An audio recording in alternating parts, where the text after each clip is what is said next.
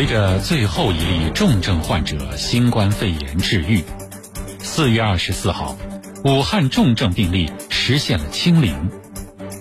重症医学被称为“鬼门关前最后的救命场”，加强重症患者救治是降低新冠肺炎病亡率的关键。其实，当你每天去接触这些病人的时候，其实医生和病人之间的关系呢，有的时候会有一些，我自己觉得会有一些说不清楚的一些改变。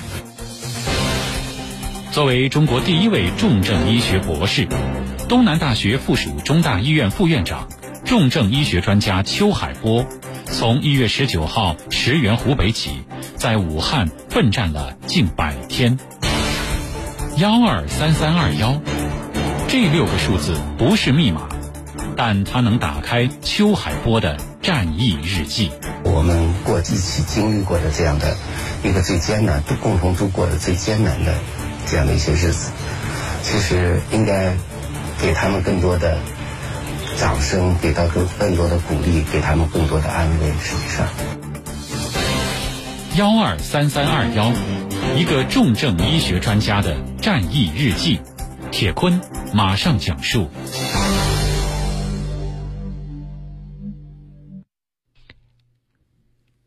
一月白头。今年四月初，有一组照片在网上火了。有媒体刊发了东南大学附属中大医院副院长、重症医学专家邱海波二月二十号和三月三十号的两张对比照片。并且还声称抗疫专家一月白头。虽然后来邱海波一再跟记者解释没有那么夸张，那只是曝光度的问题，但是明显消瘦的脸颊也足以说明抗疫的辛苦。不知大家是不是看过这一组照片？一跃白头，乍一看有一种震撼，不过细看之下，那是邱海波日渐消瘦、头发花白、肉眼可见的一种苍老。在武汉将近一百天的奋战，作为中央指导组专家组的成员，邱海波提出全国驰援、增加集中收治重症患者的定点医院、创建方舱医院、俯卧位通气治疗等应对策略。四月二十四号，武汉重症病例实现了清零，邱海波也完成了他在武汉的任务。除了为武汉留下重症救治的经验。邱海波还留下了自己与这座城市的约定。这段时间都是以工作为主嘛，其实，嗯，其实就说，也挺希望下一次再来武汉，跟我们这些武汉的同道们大家一起聚一聚，因为这次大家天天都在工作，对吧？天天都在看病人，看病人。其实，呃，我也觉得这次武汉的付出太大了，换来我们今天的。这样的整体的疫情的一个控制，其实是非常不容易的。我相信我们还会来武汉，还会跟我们的同道一起去聊我们过一起经历过的这样的一个最艰难、都共同度过的最艰难的这样的一些日子。其实应该给他们更多的掌声，给到更更多的鼓励，给他们更多的安慰。实际上，嗯，因为他们挺让我觉得骄傲的。两片面包，有一张照片在中大医院的微信群里传得很火。照片中，邱海波和另外一位重症专家、北京协和医院 ICU 主任杜斌，他们的手里各自捏着两片面包，在医院的走廊上匆匆的走过。拍摄这张照片的江苏援鄂医疗队队员、徐州医科大学附属医院重症医学科副主任医师黄亚丽，他回忆。当时两位专家在巡查完病房以后，已经是下午的一点半了。但是，他们还要到下一家医院继续的巡查，去看一看更为危重的病人。当时连午饭那都来不及吃了，所以两位专家也就随手在桌子上拿了两块面包片。三次哽咽。四月二十四号。武汉重症病例实现清零以后，邱海波离开战斗了九十九天的湖北，他放弃了休息，又马不停蹄的转战黑龙江，继续坚守抗疫第一线。在谈到这次转战黑龙江的临时决定，邱海波感谢了一直在背后默默支持他的妻子赵健。在一段短短的采访中，这个男人三次哽咽，他不断用手调整着口罩来整理自己的情绪。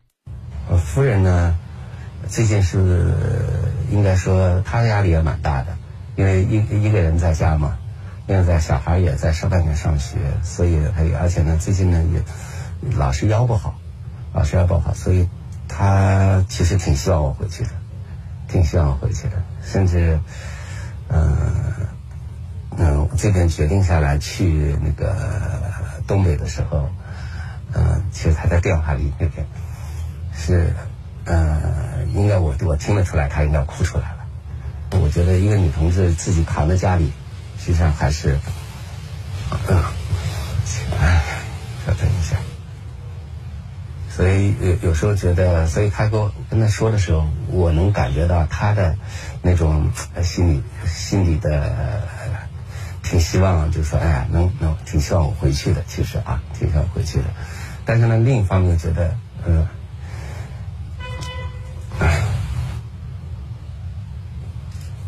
可能另一方面又觉得，嗯，这个，因为他也知道我的性格，他也知道我的做事的原则，他也觉得那边肯定东北还有有需要嘛，有需要，所以也挺支持的，也挺支持的。然后转转过身就告诉我，没关系，你去吧，我这我们呃没问题的，没问题的。我所以我赶紧，因为他腰不太好，那天大概症状比较重，我就赶紧找个骨科医生给他看一看，来看一看。我说。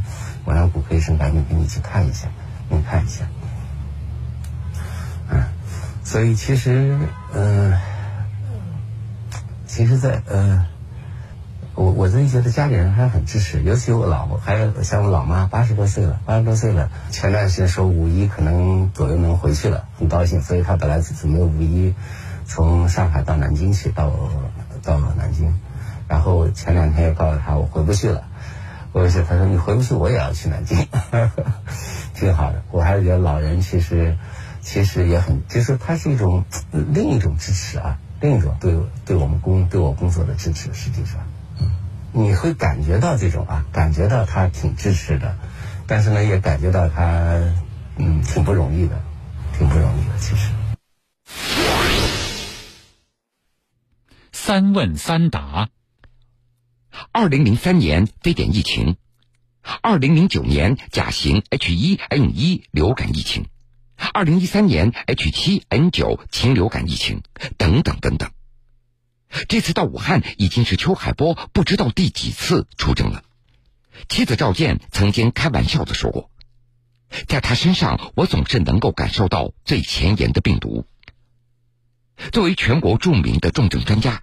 邱海波的日常工作繁忙的，大家可以想象，所以他特别感谢家人的支持，尤其是妻子。妻子赵健很多时候也只是通过媒体来了解丈夫的一些状况，她也知道丈夫的性格和做事的原则，所以她常说的一句话，那就是：“没关系，你去吧，家里没有问题。”这不，这次在武汉，赵健在电视里看到邱海波瘦了。他立即打电话询问，可是电话里他只得到了三个回答。前一阵子中央电视台有一个，就他戴着口罩采访嘛，然后觉得比较瘦一点，然后我就打电话去，我说：“你瘦了吗？”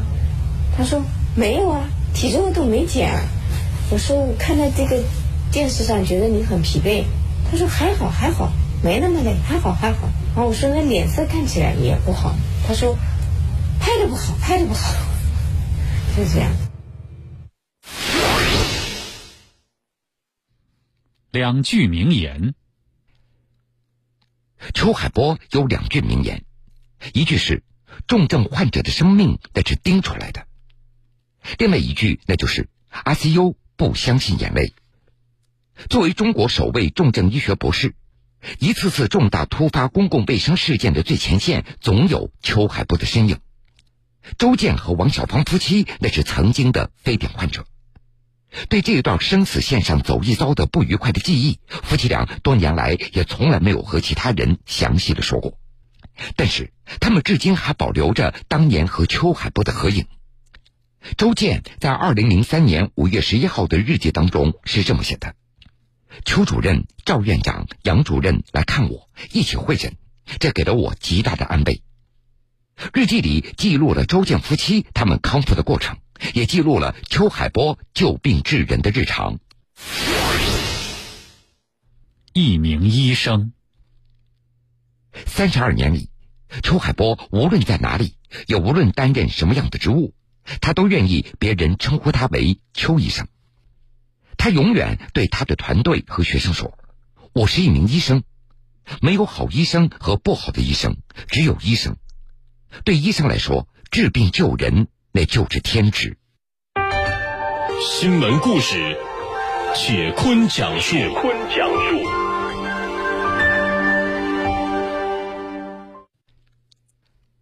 欢迎各位继续来收听新闻故事，我是铁坤。在新冠肺炎疫情期间，派驻武汉的中央指导组专家组，包括邱海波在内的几位重症医学专家，被同行和网友们亲切的称为“重症天团”。现在，武汉在院的新冠肺炎的患者清零，而在武汉奋战了一百多天的重症天团，这些资深的重症医学专家，这个时候也要离开了。下面我们就来听听他们的故事。作为重症医学科的专家，北京协和医院 ICU 主任杜斌一直都说自己一定要留在最后再撤离。早在一月十八号就抵达武汉的杜斌，每天他最重要的工作就是轮流巡查所有集中收治重症患者的定点医院。在华中科技大学同济医院中法新城院区。还有十名患者新冠肺炎已经治愈了，他们正在进行并发症基础疾病的治疗。患者中还包括三名医护工作者。对于杜斌来说，他们既是患者，也是同袍。这次既是查房，也是告别。其实，当你每天去接触这些病人的时候，其实医生和病人之间的关系呢，有的时候会有一些，我自己觉得会有一些说不清楚的一些改变。呃，开始不单纯是牵挂病人的病情本身，还要去想的更多一点。比如说，他以后会怎么办？他的家人会怎么样？大家撤离其实并不意味着我们所有的医疗任务的结束。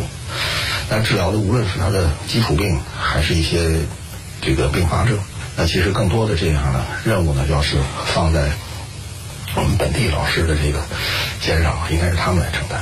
好在呢，确实病人的绝对数其实其实已经很少了。所以，而我们本地的这些呃医疗资源是足以能够应付这些呃医疗工作当中的带来的这个压力，带来这个负担。所以这方面应该说，呃，是确实可以告一段落。同样是第一批抵达武汉的呼吸与危重症医学科专家童朝辉，他是湖北黄冈人，在武汉奋战了三个多月，他多次前往黄冈进行救治。不过，他始终没有能够回家看看，而如今他还是不能回家。虽然这次离开武汉了，不过他又要转战黑龙江了，亲人的团圆也就变成了仅仅只有十分钟的视频通话。我妈本来不怎么回我微信，但是她她最近也弄了微信，然后她也会。今天是第一次视频，她我说她是第一次视频，我说你看看就行了，我说也没啥变化。呃，说你现在你看你怎么穿个半截袖啊？我说武汉很热，他说你到了那儿呢，就要把衣服放在外头，然后下下车就加上。我说我都五十多岁了，你还跟叮嘱小孩似的啊？四月二十六号，童超辉已经奔赴新的战场，和对家乡和武汉的不舍一同打进行囊的，还有一份份抗击新冠病毒生死一线的中国智慧。我觉得我们最后要离开了呢，也是这个舍不得他们。不管是一起一起工作的同事呢，各个医院的医护人员，还是我们武汉的这些老百姓，我觉得还是应该感谢他们。我们积累的一些呃成熟的东西，我觉得我们应该把它拿出来，到哈尔滨分享给大家，让大家能够按照一个。比较合理的、科学的原则来救治患者，能救治更多的患者。在这儿，还是要谢谢你们，为湖北拼过命。